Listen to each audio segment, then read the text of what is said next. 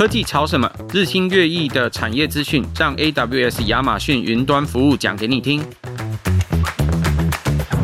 本集科技潮什么是由 AWS 与数位时代共同合作的 Podcast 节目，将邀请各产业的权威专家，透过时事议题讨论或案例分享，以简单明了的方式，带领大家一同认识最新关键技术，掌握数位转型二点零。大家好，我是本集客座主持人，数位时代的创新长 James。欢迎收听科技潮什么，一同挖掘科技圈最近都在红些什么。我想，对于很多台湾的朋友来说，常常都有一种困扰，是不管是上班，或者是出行，或者是说假日要一起聚餐的时候，要想想我们今天的午餐或晚餐要一起吃些什么。其中一个大家一定不会忽略的话题，就是想要吃寿司饱餐一顿。今天的节目，我们邀请的是很知名的餐饮品牌，从台湾发迹到海外市场经营，争鲜已经成为最大的回转寿司品牌，是许多人口中啊寿司的代名词。作为一个如此成功的品牌，你是否好奇它在现在这么激烈竞争的市场环境，要怎么样保持领先地位？他们怎么透过善用科技来助攻全台湾的管理跟经营，走到国际？今天的节目很荣幸邀请到真鲜的资讯总监张新亮 Star，还有 AWS 云端转型专家 Carol 来与我们一起聊聊真鲜怎么做到寿司帝国。我们欢迎 Star 跟 Carol。主持人还有 AWS 的听众朋友，大家好，我是真仙的资讯总监张新亮 Star。大家好，我是 Carol。Star。如同我刚刚所提到的啊，现在街上面看到的寿司品牌或寿司店越来越多。那台湾的这两三年也看到更多的日本品牌进驻到台湾来，甚至发行上柜。尽管说市场上竞争很激烈，但是争鲜还是保持着领先的地位。在台湾啊，就有超过两百八十家店，如果加上海外分店数，店面规模已经超过六百家以上。那作为一个已经二十几年的台湾的回转寿司品牌，可不可以分享一下是什么机缘让你们开始想要做转型？好的，我们这几年这个数位转型啊，真的转很大。我先大概讲几个我们转型的 point 啊。那真鲜作为一个国际的餐饮品牌，其实我们背负了很多的一个责任，包含了像消费者的满意，还有就是要提供更具创新，然后有餐点更丰富的一个。更好的客户体验。那另外的话，大家可能不是很了解争鲜，争鲜是一个比较低调的一个品牌。那其实我们对内的这个坚持呢，其实就是争取新鲜，然后创造价值。这个价值其实就是让客人有这个物超所值的服务。这个物超所值其实就包含了很多啦，从这个管理的面向，从这个呃物流的配送，然后还有就是生产的严谨。哦，其实我们在这个二零一六年呢，其实就通过了 ISO 的两万二，那其实也在这几年呢，持续做这个数位转型的一个动作。那数位转型其实要让整个客人得到最终的这个餐饮体验，其实刚刚提到从采购开始，一直到采购入库啊，入库完之后，还有里面相对严谨的制造，然后食安的规范哦等等这些，我们都必须要可以合规，而且要用最快的速度呈现在客人的面前。其实这是非常不容易的一个事情，所以我们更需要透过这个资讯的这个转型，或者是说数位的转型，来让公司呢更好。那第二点的话，主要就是前几年的疫情啊，哈，那我们从这个疫情的这个过程里面，我们看到了很多 O N O 的这个趋势，就是 online to offline 的这样的一个趋势。早期呢，门市的经营我们都会非常 focus，可是因为这个疫情的关系，我们其实看到了很多数位的机会。数位其实它有一个很好的一个渗透率，也可以让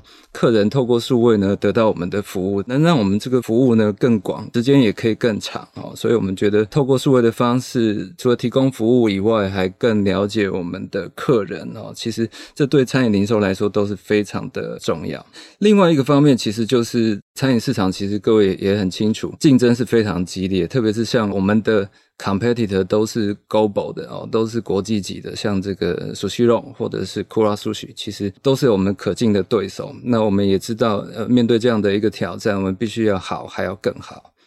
好，那其实总的来说呢，就是数位转型这条路，我们这几年更积极的去布建相应的平台，也培养相应的人才。那透过数位转型，不管是内部或外部的问题，其实。我们都有很多的一个讨论，从策略面啊，还有就是组织面。规划面跟工具面，其实我们都透过我们这个 Global 的餐饮平台的这样的一个高度，我们要从内部的管理，像 ERP，或者是说像现在我们正在 launch 的这个 EC APP CRM 啊等等这些啊，都是我们呃接下来可能也有机会跟大家分享的一些项目。那我们内部像我们副董事长或是执行长，其实在整个过程里面，我举例他们会亲身下去。跟我们一起 survey 这个 solution，像 SAP 的 ERP，他们就是可以陪着我们，也支持我们呃做这个数位蓝图的一个擘画。那也因此呢，开启了我在争先的一个数位旅程。我想，对于数位时代熟悉的朋友，大概都不太陌生。其实我们其中关心的一个产业，就是零售跟餐饮相关的品牌。对大家来说，一般而言，我常常都开玩笑说，大家下班以后都是消费者。当如果你是消费者的那一个瞬间，你不管到一个零售品牌或者是一个餐饮品牌店里面去做消费体验的话，那个旅程通常都是你自己最清楚，可是是只是作为一个消费者去体验的这件事。如果提到说，譬如说一个回转寿司店，大家大概不难想象，从进店开始到呃你点餐，到你开始享用你的餐点，到最后离开结账，或者是你 to go，你是为了要外带一个餐点离开，呃，为了要去赶高铁，要去赶你的交通的运输的流程，这个流程那个体验是很短暂的，那是你和这一个品牌能够接触的这个相关的时间，可是。请各位想象一下说，说为了要你的饱餐一顿，尤其是寿司，它往往都是生鲜食品，它必须要非常注意它的新鲜。就像争鲜，它最重要的要争取新鲜这件事情，这个是很困难的一件事。你要掌握整个供应链，从采购、保存跟运送，一直到接下来的制作餐点、储藏餐点。递送餐点到你的手中或你的口中，要怎么样能够尽量缩短并控制这一个供应链？我想，其实如果你想想，你是来做这行，这不是一件容易的事。更何况街上有这么多不同的品牌，都在同时竞争人们的注意力，希望可以吸引人们进去消费。所以，我想这是一段你在消费的过程看起来很短，但是事实上前面跟后头必须要做很多布局，才有办法让你享用一顿美餐的这个过程哦。Star，我也想问问，从刚刚你们说，包含了自己的公司在思考到了这么大的规模，要去做这些数位转型的部分，或者是说用哪些系统来更固化，强调你们能够争取新鲜，能够创造价值。你们从一九九九年创这个品牌到现在，也快。二十几年，快三十年的时间，那分店已经遍及各地，有我知道的就有大陆、香港、呃、新加坡、泰国等地等等不一样的地方，甚至有个数字哦，是提到说你们全球每分钟平均卖出一千八百多个寿司，这是很难得的一个数字跟记录，听起来很惊人诶。在这个过程当中，你们在转型要转的过程当中，你有没有碰到什么样的挑战？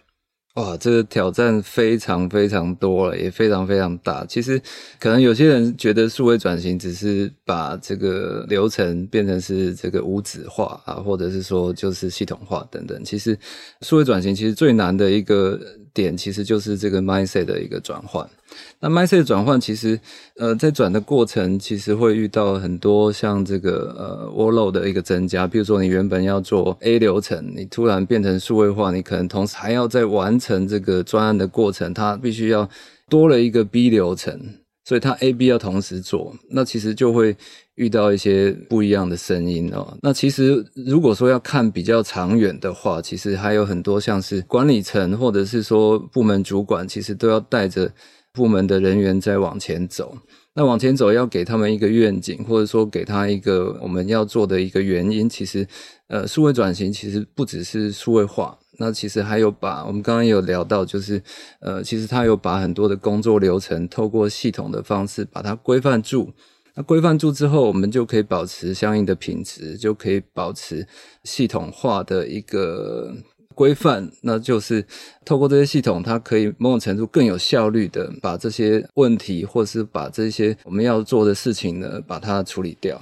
我自己觉得它是一个呃很好的一个挑战。那其实每一个关卡其实都会遇到很多讨论，那这些讨论其实都可能不是很清楚，说这个数位过程到最后可以提供有效率而且有数字的分析，创造一个 improvement 的 cycling 哦，这样的一个条件，不是每一个人一开始都清楚的。好，那不是每个人都清楚，就会造成说，哎，我们必须要多做很多的一个沟通啊。所以我觉得 mindset 的转换跟一开始的沟通，其实这是我们转型的第一步。那再来就是，呃，了解了这个为什么要转型之后，我我举例像这个我们后勤的管理，我们在呃二零二零年呢也导入了这个全球最好的一个 ERP 系统，叫 SAP。那里面就帮我们把这个进销退存啊，还有就是我们也用这个 SAP 相关的这个 BPN 系统来把这个流程跟 SAP 一起。哦，梳理清楚，把我们的物流、金流跟制造流程，其实都做得更有效率，也更可靠。那也可以确保我们采购食材，哦，透过这个很好的一个食安的管控，很有效率的制造，然后更高速的配送给到我们的消费者。哦，这是我们后勤管理的一个部分。那接下来，呃，我们这几年其实，在客人看得到的哦，就是这个两个 App。啊，一个是 To B 的 App，一个 To C 的 App，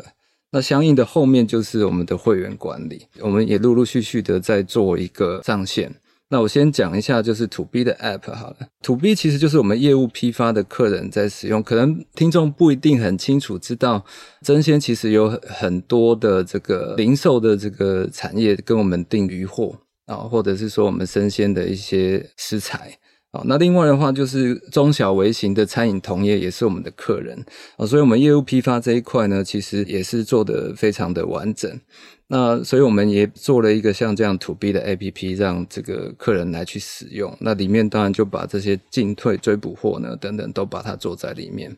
再来讲一下，就是我们这个 To C 的 APP。那 To C 的 App 其实大家不是只有看到这个 APP 上面有这个呃公司的介绍，或者是门市的介绍，或者说我们可以雷点这样子而已。其实，在门市里面，我们还做了所谓的扫码点餐。好，那接下来我们要让去这个线上点餐、订后位。商城啊、票券等等，其实这都是为了要服务我们更多的客人，啊，也更了解我们消费者来做的一个线上的平台。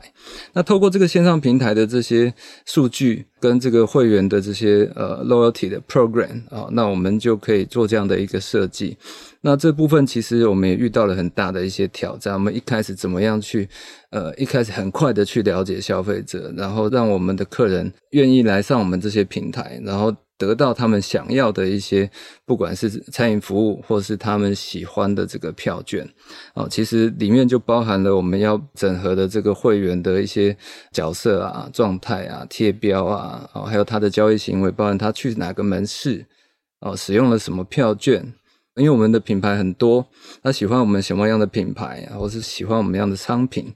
他用什么样的价格来跟我们来做一个交易啊？其实这是内部的这个数据，还有外部的，包含了像天气啊、舆情分析等等这些大数据都非常的这个大。其实也是这样子，我们跟 AWS 的这个合作呢也越来越紧密。那我们讲到这个前后台的这个平台之后呢，其实还有数据分析。那最近也在跟 AWS 做这个 DWBI，DW 是 Data Warehouse。我们先把这一些数据呢收到我们的 data warehouse 里面来，然后呢，再透过 data warehouse 的这一些呃资料清理啊，然后把它归类完之后，我们做这个数据分析可以更完整啊。所以我们有这个 BI 的工具啊，也透过 AWS 这样的一个合作呢，在整个数据分析梳理啊，以及这个呃最后的一些决策的应用上面，其实都有很大的一个提升。讲完这些数据的一些平台之后呢，其实我们还有像这个人才的培育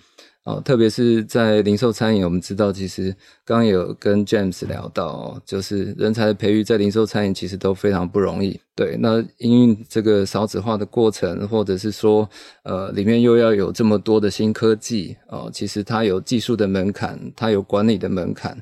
它有这个呃快速上线的压力哦，然后还有就是某种程度在零售餐饮，它复杂度其实也是非常高，然后又要刚刚讲的，我们要维持一定的竞争力，然后要保持这个领先的一个角色。其实我们遇到挑战都是非常的直接，也非常的艰辛。那最后我想提一下，就是资讯安全的部分，就是资讯安全其实像刚刚提到这些线上平台，其实都对资讯安全的要求都非常高哦。那资讯安全其实我我想也是 AWS 这边的强项。那待会我想也可以请 Carol 这边哎多少也帮我们提升一下这个 AWS 这边的一些应用情境啊，也许可以让观众朋友呢也更了解我们，然后给我们一些好的未来的一些 support 这样子。Star 刚的分享哦，听起来平铺直叙，然后很轻松的这个过程一点都不轻松。他讲到第一件事情，提到数位转型，其实是那个 mindset 要先转。那听起来很像是开着飞机要换引擎，你同时正在开飞机的过程当中，飞机要继续飞，可能还要继续爬升，可是你的引擎可能必须要改，必须要换。有些人会掉队，不见得有跟得上，所以你要不断的持续去沟通，然后你要确保现在的 operation 可以持续运作的过程当中，在适当的时间才切换到新的引擎上。你可能还要打造新的引擎，然后再把它换上去。我想这个其实是数位转型的干股谈，要是每个 CTO 才有办法讲的话了。因为你如果在公司里面看着，你就会发现这是一个很困难的过程。那他碰到的阻力来自很多不同的面向。其实刚刚 Star 分享了，讲到后头的这个 ERP，讲到后勤的整个流程的这个管理，还有前头要怎么去面对你的会员，面对你的 To B 的客户，这个其实都是不一样的路径。每一条路径都有自己的专业跟自己的 know how。然后你要分别再打造这不同的引擎，然后慢慢把它替代上去，让现有的 operation 的人可以逐渐的熟悉，在前台去作业、去操作的时候，可以符合他们的需求，并且能够追上最新的这些科技动态，或者是使用相关的工具，同时还得要注意资讯安全的问题。我想这都是非常大的挑战。卡尔，我这里也想问问，从 AWS 什么机缘开始碰到真仙，然后跟他们一起做这个转型的过程，你看到的关键是什么？好的，谢谢 James，然后也很谢谢刚刚 Star 哥的分享。那我来描述一下，刚开始我是从二零一九年开始认识真仙，然后那个时候其实就是真仙的副董们跟 CEO 们，他们决定要开始评估 ERP 的那个阶段。嗯嗯嗯。然后其实那个阶段呢、啊，我觉得这个挑战可能很多传统的公司都会遇到，就是他们那时候用的一个 ERP，它很旧了。然后全公司只有一个资深即将退休的 IT，假如那个 ERP 有问题，然后那个 IT 才能够去修。对，所以他们那个时候就这样契机之下，开始去进行了呃 ERP，然后甚至最后是开始接触 SAP。然后在这个过程当中啊，我观察到的两个关键，第一个是人。我们发现副董们跟所有的团队，就是副董，其实他很有数位转型的决心跟具体的目标。然后他后来率领所有公司的团队一起去针对 ERP 的 service，然后导入的厂商做非常详细三百六十度的研究。其实很难得可以看到一个决策者，还有这样的经营团队，他是如此的用功。对，然后也就是在那个契机之下，后来在二零年，Star 哥也加入了。那 Star 哥他过往的经验，他其实就有 SAP，也有 Data Warehouse 的经验，所以他加入真仙之后，其实就是协助着真仙有这样的具体目标之下，开始去规划每一个数位工具的 Roadmap。你知道吗？从二零二零年到现在，才短短两年多的时间，他们从没有 data 到有 data，到到现在做 data warehouse。其实我在 AWS 已经五六年的时间了。说老实话，我真的觉得真仙的速度是非常快的，而且逻辑跟规划都是非常清晰的。然后接下来就是也很刚好在二零年 COVID-19 的时候，他们就发现，诶，如何去把因为疫情而流失的会员找回来店里面重新消费，所以就刚刚 Star 哥提到的这些 App 的规划。然后呢，在这个之后，其实 AWS 对于争先我们一起合作的就是协助他们把这些会员的 raw data，然后到 AWS 之后，我们又鼓入这样 ETL 的工具做 data 的清洗跟整理，然后再喂到。我们的 Amazon Redshift 这样资料仓储的服务，然后就可以进一步的协助争先，针对于会员还有一些营运报表，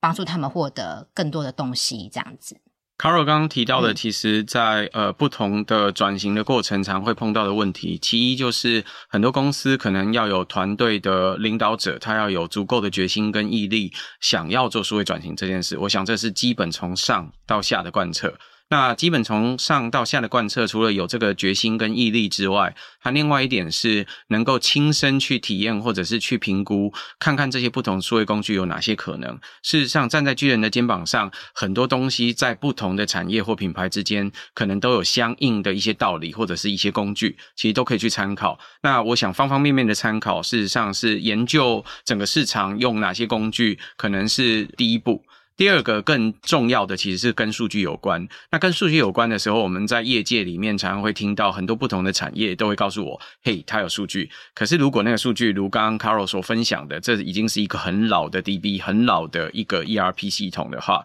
多数老旧的这些数据如果没有再应用的可能，其实它是死的。它是不可能可以活化的资产，所以你发现了吗？其实过去我们虽然已经打造了一个一定的系统，而且营运到现在，那是从过去到现在的数据。可能现在的社会环境里面，十年前没有 mobile，二十年前没有 internet，所以在这个时间点上，你会收集到比过去更有用的、更多的数据。可是这些数据要怎么去分析，怎么去应用？收集进来之后怎么清理，怎么能够变现？我想这都是对于很多公司不同的难题。Star，我也想问问你。刚刚其实提到了，呃，刚刚讲到的后勤，或者是讲到前头要面对会员、面对 To B 的不同的这些客户，你们要分别打造这些相关的系统。我知道你后头为了这些 operation 或为了这些生产的供应链的相关的流程，其实要花很多功夫。那可是对一般的听众来说，通常我们只是进店，只不过是吃吃了一些寿司而已嘛，吃了一些餐点而已。我很难想象餐饮到底跟云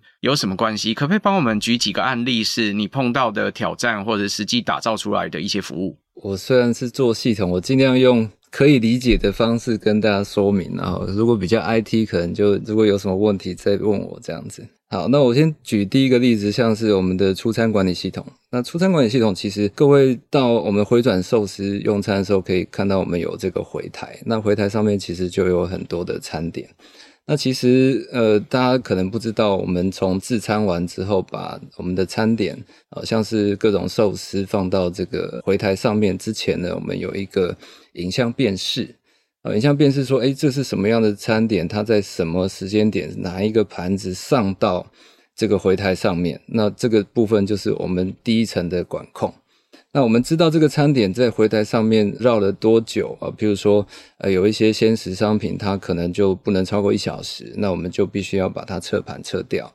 那撤盘撤掉之后呢，呃，另外一个情境是说，还在回台上面就被客人拿走。那客人拿走之后，其实我们这个盘子下面呢，其实有一个 RFID 的晶片。那这个晶片其实就可以知道客人吃了哪些东西。那加上我们的会员系统，其实就可以比对出，诶，哪个会员他在什么时间点吃了什么样的产品，然后花了多少钱。哦，其实这个就是我们最主要去控制我们的新鲜度，而且还可以去了解我们客人的一个出餐管理系统。好，那我再举一个例子，像我们这个 SAP 跟 BPM，其实 SAP 跟 AWS 其实就是一个策略伙伴。好，所以我们也把这个 SAP 这样的一个国际级的进销存财务啊系统，我们就把它放到这个 AWS 上面。那里面呢，当然就把这个呃生产啊、财务啊，还有就是呃，各位可能不知道，ERP 里面有一百二十几个流程，加上 BPM 的流程，绝对超过两百个。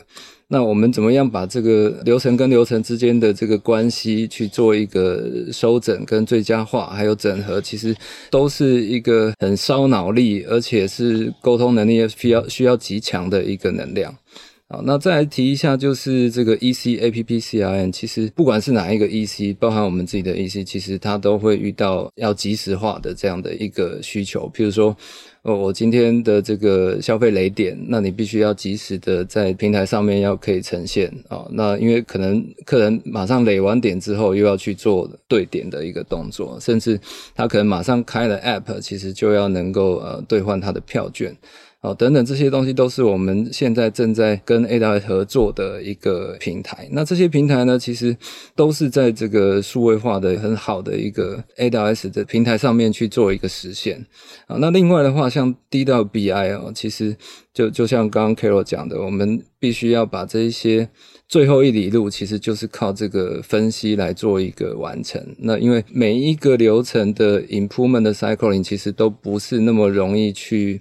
发现哦，它其实有好多种呃不同客人的情境，我们都必须要掌握到，才可以去真正的了解客人，甚至我们未来在展店啊，或者是价格带的设计啊，或者是说像这个呃店形态的一些优化啊，或是我们品牌的认识，或者说品牌跟客人的连结，其实这这都是我们呃必须要做到的事情，都可以靠这个 DWBI 来做一个。呃，最后的一个收整。总的来说，我们在整个店数的扩展跟我们的规模的扩大，其实，在资讯的量哦，都是越来越大。那也需要满足各种不同的消费者，加上我们未来在这个 Global 的一些呃展店或是策略上面，其实我们必须要去做一定的一个实现的话，其实都需要这些资料，让我们实际上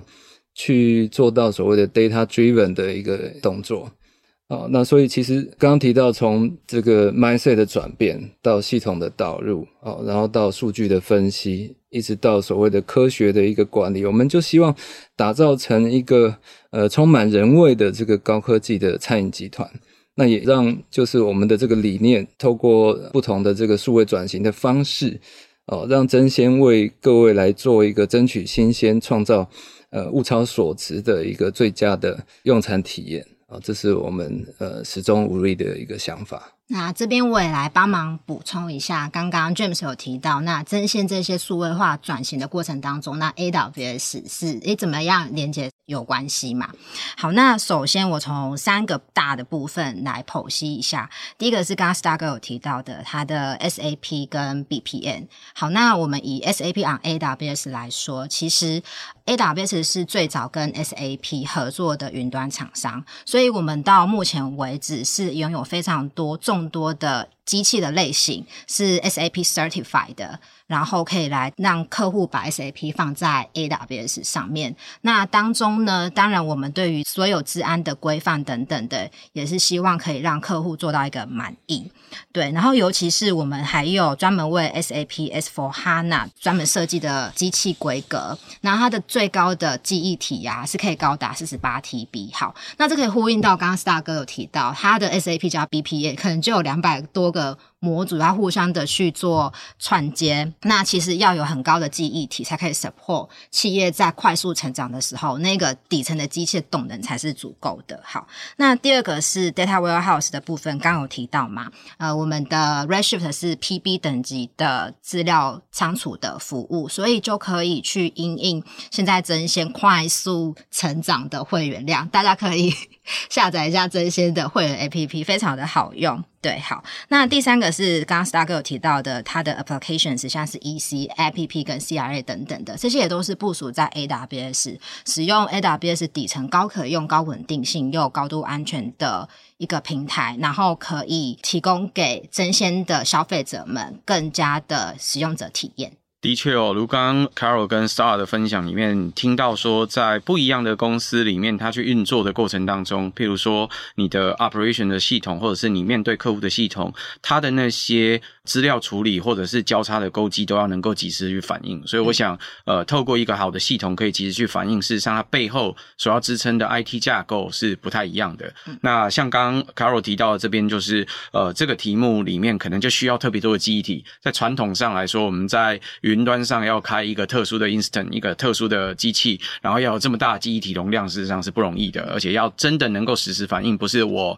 虚拟做出这个记忆体的容量，但是实际上它没有能够达达到这个记忆体的设计它所要达到的效果，所以我想那背后要付出的基础架构跟设计其实不一样的。那反过来说，有一些资料我在整理的时候，我不用那么及时的去做反应，所以这时候我要储存的资料库跟资料的结构就跟另外一些资料不太一样。所以这种资料可能它其实强调的是它要可以收整很大一批资料。所以呃，我想这个 PB 级的 database 的这个相关的服务，可以让应用者可以实时的调度。我想这也是另外一个困扰，对很多 IT 的挑战来说，也是我能够找到一个 affordable 可以负担，负担有牵涉到两个面向，一个是价格可以负担，一个是这机器负担得了我的数据量，而且再者是我要及时调度的时候，它要可以调度得起来，不要我要给它指令之后，它要三天才能把这个相关的指令给跑出来，这可能也不够及时。所以我想要有背后的这些不同的呃资讯架构的调度。刚刚呃 Star 也跟我分享到，其实人员永远是有限的，我们资源有限的情况下，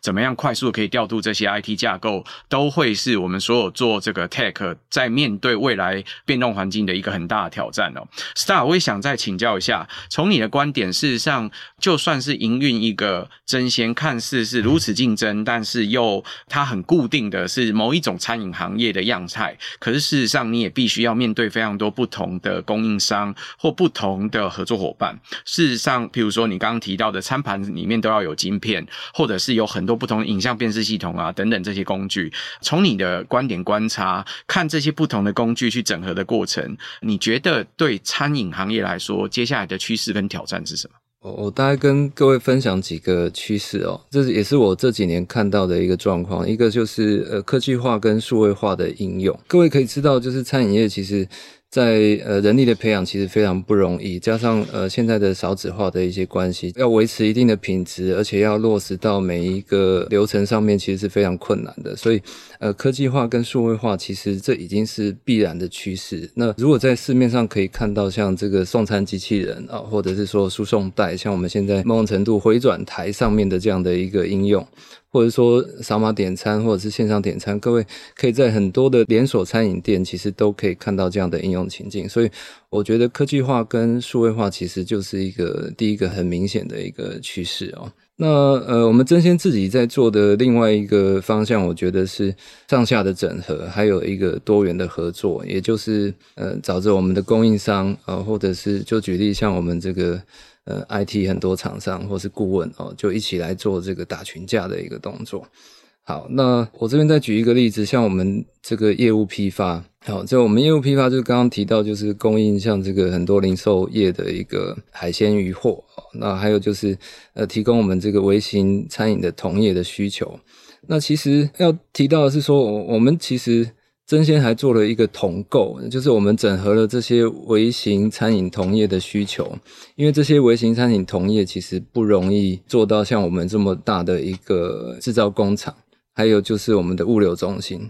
那我们就是协助他们把这些，就像我们刚刚讲的，我们做的这个 app，然后他们跟我们订这些鱼货。或者是这个海鲜，那我们统一呢，跟国外的这些供应商，或者是说像渔场来做一个合作。那一方面呢，可以压低他们的成本；那另外一方面，我们透过我们的生产及配货中心，可以将这一些微型餐饮同业做不到的这些生鲜食材的一个加工，或者是食品安全来做一个做好。啊，那这样的一个优化的一个合作机制，其实就呼应了刚刚提到的一个打群架的一个合作机制。这这个我觉得也是另外一种趋势。那其实也是我们争鲜呢某种程度的 ESG，就是在这个生态系上面啊来做一个健全化的一个动作。我想我最后也提一下我们的这个争鲜的愿景哦。那其实。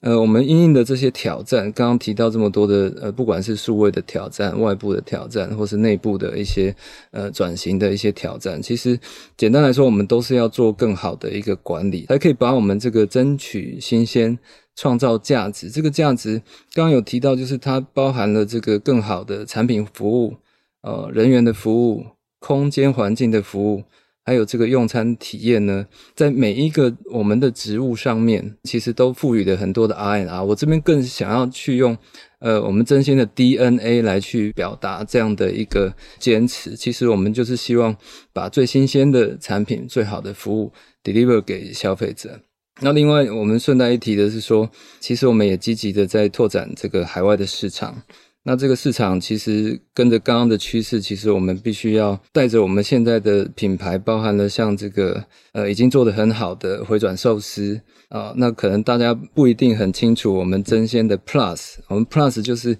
呃除了下面有这个回台，而且也可以透过扫码点餐，就会有一个呃像高速列车的这个呃餐饮列车，就是停在消费者的面前，把你专属的餐点。哦，在这个很快速的时间上面呢，就是摆在客人的面前哦，这是我们的 Plus。那另外还有像是这个专供日式定食的定食吧，哦，还有就是专属美味的这个点针鲜，这可能大家也都熟悉。那另外就是我们这个外带的外带品牌，就是叫 GoGo，哦，其实都已经像刚刚 James 在提到说，已经在中国、香港啊、新马地区。呃，泰国等等呢，来做一个积极的拓点。那其实呃，这整个数位化的进程相当辛苦。我我觉得也很谢谢 James 还有 Ada's Carol，我们一起呢可以聊这个呃数位的一个发展进程。其实很多时候呢，就是 IT 哦，其实很希望有得到大家的一个共鸣或是理解。那在更多方面的理解的状况之下，我们也可以有更好的一个。发挥，然后让整个数位转型的过程更顺畅，这是我想跟大家来做一个分享的。然后这边我也想要。Echo 一下刚刚 Star 哥说的，在未来啊，争鲜的科技化跟数位化这一边啊，刚刚有提到了，我们在 applications 跟 data warehouse 的基本打底之后，其实接下来争鲜跟 AWS 我们会有更多 AI machine learning 相关的一些发展。我举个例好了，像我们也在跟争鲜讨论，未来我们的 data warehouse 所有的 data 全部都整理完之后。就完整的 data 整理好了 data 了嘛？那我们接下来就要把那个串接 Amazon Forecast 是一个劝好的预测的一个 AI model，然后可以来协助争鲜做更好的库存的预测跟销售的预测。那这个间接其实就呼应到刚刚 Star 哥说的，不要有过多的浪费，那当然也会更降低成本。还有以及在争鲜未来想要朝向海外版图的时候，像 AWS 直至今日。二零二三年四月份，我们现在全球有三十一个 region，那也是可以协助争鲜更好的把他们的数位工具，然后拓展到海外市场。零售餐饮行业对大家来说，事实上是一个每天你都一定要碰到的行业。嗯、那刚刚 Star 的分享里面，他告诉你说，他希望可以打造一个有人的味道、有人的温度的行业。这个行业其实民以食为天，我想任何人呃都不能跳脱这个行业的影响。所以事实上，它背后的影响其实非常巨大。那背后的努力很不容易看见。其实呃要能够做到科技化或数位化，呃才能够让这样子的服务业在未来它能够。持续可有韧性的，可以继续提供相关的服务。如果呃要上下整合，甚至要出海一起去呃竞争更大规模的市场，我想要有赖于很多不同的呃服务，或者是很多 IT 的数位化的进程，才有办法达成这样的业绩。所以在这里，我也想最后邀请 Carol。Carol 从 AWS 的观点，事实上我们都知道 AWS 全球有非常多不一样的客户，在餐饮零售行业其实也有非常多不一样的案例。从你的观点，你看到现在餐饮行业碰到什么挑战？他们的转型有什么需求？好的，谢谢 James。然后我觉得刚刚 James 有一段话，我刚刚也思考了一下，就是其实全球有非常多的餐饮业或零售业。他们其实都蛮 prefer 选择 AWS。我刚刚思考了一下，我觉得很有道理，是因为其实这些产业会 generate 非常多的数据资料量出来，那他们就会很适合使用 AWS 这样的云端服务，然后呢是可以高扩展、高可用的。所以 AWS 其实我们观察到，我们在全球非常多知名的，不管是餐饮或者是速食业者，都是 AWS 的客户。但是我们把这个镜头转回来台湾，那其实我们会发现，其实餐饮业是比电商零售业更频繁的去接触消费者的。但是我们可以发现，其实台湾的餐饮产业并不像电商零售业这么的去收集顾客的资料。对，然后我个人觉得，收集资料不是为了收集而收集而已，而是为了像刚刚 Star 哥他有提到的，我们对于整个顾客的他的点餐。然后呢，它的使用者的反馈都是为了可以让餐饮业者更可以去打造更符合消费者口味的餐点，打造出更符合消费者期待的服务。甚至呢，这些 data 也可以让每一间店的店长知道现在的库存还有多少，今天的销售额多少，呃，可以立即的判断出，诶，我今天是要做什么样的促销活动。那甚至其实我们也看到台湾非常多的知名的餐饮业者，他都有开始啊、呃、迈向海外的一个动作。那呃，我们也希望说，呃，这些餐饮业者，他除了可以收集现在的内部资料，像是会员这些营运的资料之后，可以再结合外部的资料，像是人流分析或舆情分析，